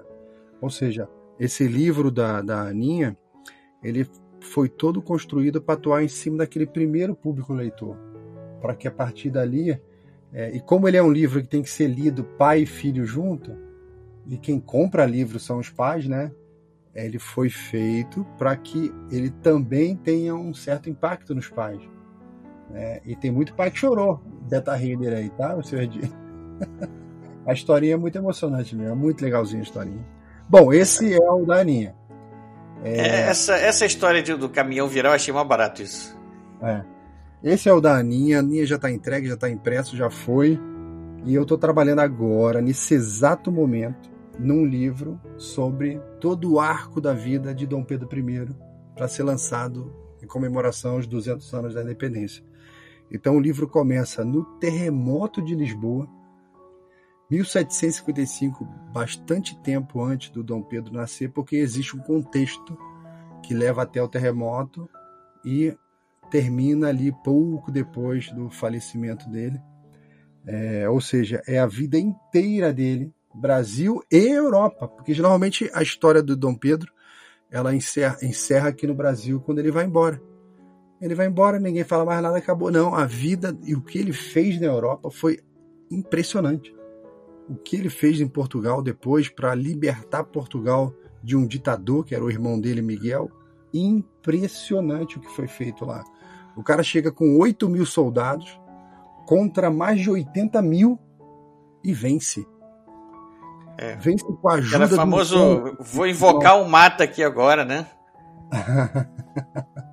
É interessantíssima a história dele. A história dele é muito mal contada aqui no Brasil, como a maioria das histórias dos nossos grandes vultos. São todas mal contadas, né? Desde o grito do Ipiranga tem um monte de coisa errada na descrição oficial que contam pra gente nas escolas aí tal. Um monte de coisinha errada lá. Vários detalhes que são interessantes. É, tem um texto de um, de um de um, professor que era da USP, o cara, Carlos Oberacker Jr. Ele foi morar na Alemanha. O cara tem uma biografia. Ele escreveu a biografia da Leopoldina, não conseguiu publicar aqui, publicou em alemão. E nós conseguimos a biografia, vai sair pela Faro. A melhor biografia já escrita da Leopoldina tá vindo do alemão para o português para gente. Que legal. É, tem muita coisa legal acontecendo aí para os 200 anos. E vai sair também esse livrinho aí contando a vida do Dom Pedro I. Eu vou misturar um pouco de timeline com a história. Não vai ser aquele livro denso, pesado, cheio de texto, não. Eu quero fazer uma coisa bem mais leve, de maneira que seja interessante para a juventude. Você vê, eu estou sempre tentando atingir a juventude ali, os mais novos, é, para que eles não só conheçam a nossa história, mas que eles tenham orgulho da nossa história. Nossa história é muito bonita para ficar aí sendo mal contada. Né? Tem muita coisa bonita, muita coisa interessante que a gente precisa saber para ser conhecido. Né? Existem livros que contam essa história, mas são uns tijolos aí enormes que não tem o menor atrativo para a juventude. Então a ideia é fazer um transporte dessa história para uma linguagem mais moderna, uma linguagem mais, é, mais clara, mais acessível e sem muito reme-reme, direto ao ponto. Já tô, como diria o Mata aí, eu quero comprar amanhã, né? Mas vamos ter que esperar o lançamento, né? Segundo semestre. Bom, então é isso, meu amigo, meu querido amigo.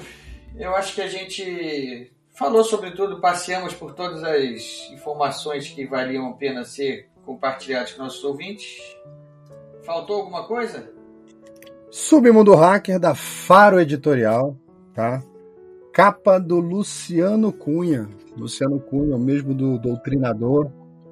Capa belíssima, o trabalho de editoração também muito bacana. E o autor Laudelino de Oliveira Lima. Gente boa, nunca foi preso à toa, esse cara é legal. Deem um crédito para ele. É um livro, ó, vai ser diversão garantida, muito aprendizado. Você termina com vontade de falar dele. Você quer conversar sobre ele. Você, quer você não pode falar isso. Você não pode. Quem te... eu li 32 vezes. Eu, eu terminei o livro aqui eu tava doido para poder gravar, para poder comentar sobre o livro também, porque aqui eu não tinha ninguém para comentar, né? Bom, você tem que traduzir e publicar aí. Mas enfim, eu acho que a gente falou sobre tudo que tinha que falar. O livro, como a gente, como eu expliquei no, no início, é um thriller, tem parte de de ação hacker, tem, tem todo o, o, o contexto político, Criminal. tem lições de vida. É uma obra completa e eu recomendo que os nossos ouvintes comprem amanhã. Não deixem de ler. Verdade, o verdade. Laudelino merece. Eu acompanhei toda a saga da publicação e eu estou muito orgulhoso também de tabela aqui. Maravilha. Obrigado pela oportunidade. Tá? E quando saiu da Aninha, a gente volta a conversar aí. A gente volta a conversar. E antes da gente se despedir, aquela velha pergunta que a gente faz para todo convidado nosso aqui: o que você está lendo no momento? Eu agora estou escrevendo, eu já acabei de ler. Estou olhando aqui para minha estante, deixa eu só contar: 2, 4, 6, 8, 10, 12. Foram cerca de 16 livros desse contexto do Dom Pedro I. Desses livros eu construí uma timeline depois eu vou te passar aí, por enquanto ela ainda é meio é restrita, mas eu vou depois eu vou tornar pública, onde eu encontrei 1.303 eventos na vida de Dom Pedro I. E a partir desses eventos históricos, né, é, muitas perguntas, eu descobri duas coisas ali. Eu posso até falar aqui agora. Uma está numa universidade americana e outra está numa universidade portuguesa. Eu fiz a solicitação da remessa da documentação para poder comprovar É, e a princípio é uma tentativa de assassinato de Dom Pedro I no Rio de Janeiro pelo corpo diplomático britânico. Olha Tem só. as cartas da universidade lá. E o outro é que o local de nascimento de Dom João VI está errado em todos os livros do Brasil e de Portugal. É mesmo? Então eu pedi, eu fiz a entrada lá no, na- na- no local de nascimento, estou esperando chegar a certidão de nascimento dele. Olha que bacana. Então, Porque o local aonde dizem que ele nasceu, muito simples, isso apareceu muito claro na timeline. Foi ele quem fez a pedra fundamental da construção. Como que ele pode ter nascido ali? já tem pode alguma que- coisa estranha. Como que ele nasceu ali? É. Então é isso aí. Loderino, mais uma vez, agradeço muito a sua presença aqui. Você sabe que a casa é sua. Perfeito. Obrigado. Não sei se da próxima vez você vai estar do lado de cá ou do lado de lá do microfone. Mas a casa é sua, você sabe, e a gente está aqui para sempre conversar sobre livros, que é o que a gente mais gosta de fazer. Maravilha. E a gente fica por aqui por hoje. Eu sou Ricardo Erdi e esse é o podcast Ghostwriter Desligando.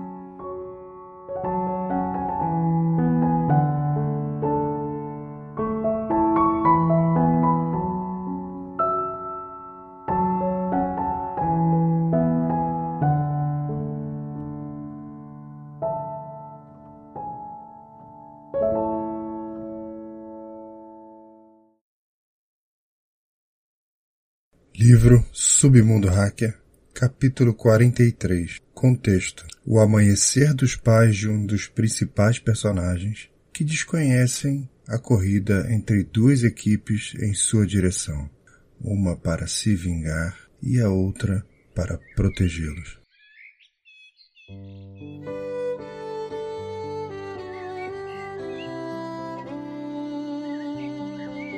Ele sempre gostou de acordar antes do que a natureza e ainda no escuro sentir a sensação de isolamento que ocorre pela ausência da vida que dorme às vésperas da primeira mudança de tom do horizonte e que prenuncia a luz de um novo dia. Há algo diferente no ar, um sentimento de exclusividade, de ser uma solitária e privilegiada testemunha. Restava a sensação de quem guarda um segredo e a vontade de contar para todos que viu o dia nascer. Antes de voltar para dentro de casa, reparou que a luz do quarto estava acesa, anunciando o despertar da sua fiel amada, aquele que ele nunca imaginou ser tão feliz e completo diante de uma convivência tão simples. Sempre olhava com o sentimento de que teve muita sorte. Conseguia ver a luz de todas as suas virtudes ofuscando quaisquer que fossem os seus defeitos.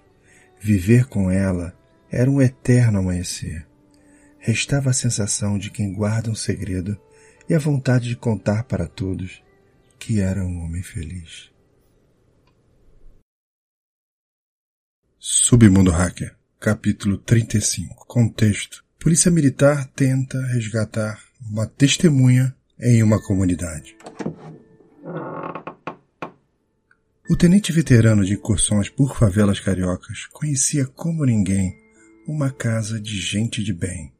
Havia ali, mesmo que com escassos recursos, uma persistente tentativa de transformação dos cômodos num lar. Podia-se identificar os sinais de capricho em meio a tanta pobreza. O botijão de gás da cozinha estava revestido com um tecido de flores e aparência limpa. A toalha da mesa da cozinha, embora com algumas costuras e alguns desfiados, estava disposta com uma fruteira no seu centro. Nela, duas bananas, um raro genipapo e algumas laranjas. Havia também um bolo de fubá coberto com um pano de prato e uma garrafa de café. As prateleiras, embora vazias de suprimentos, achavam-se limpas e sempre com alguma decoração. Uma pequena e antiga televisão encimava um decorado caixote de feira, bem no canto da sala. Jesus estava presente em outra parede, num quadro com moldura. Ele sempre está nessas casas.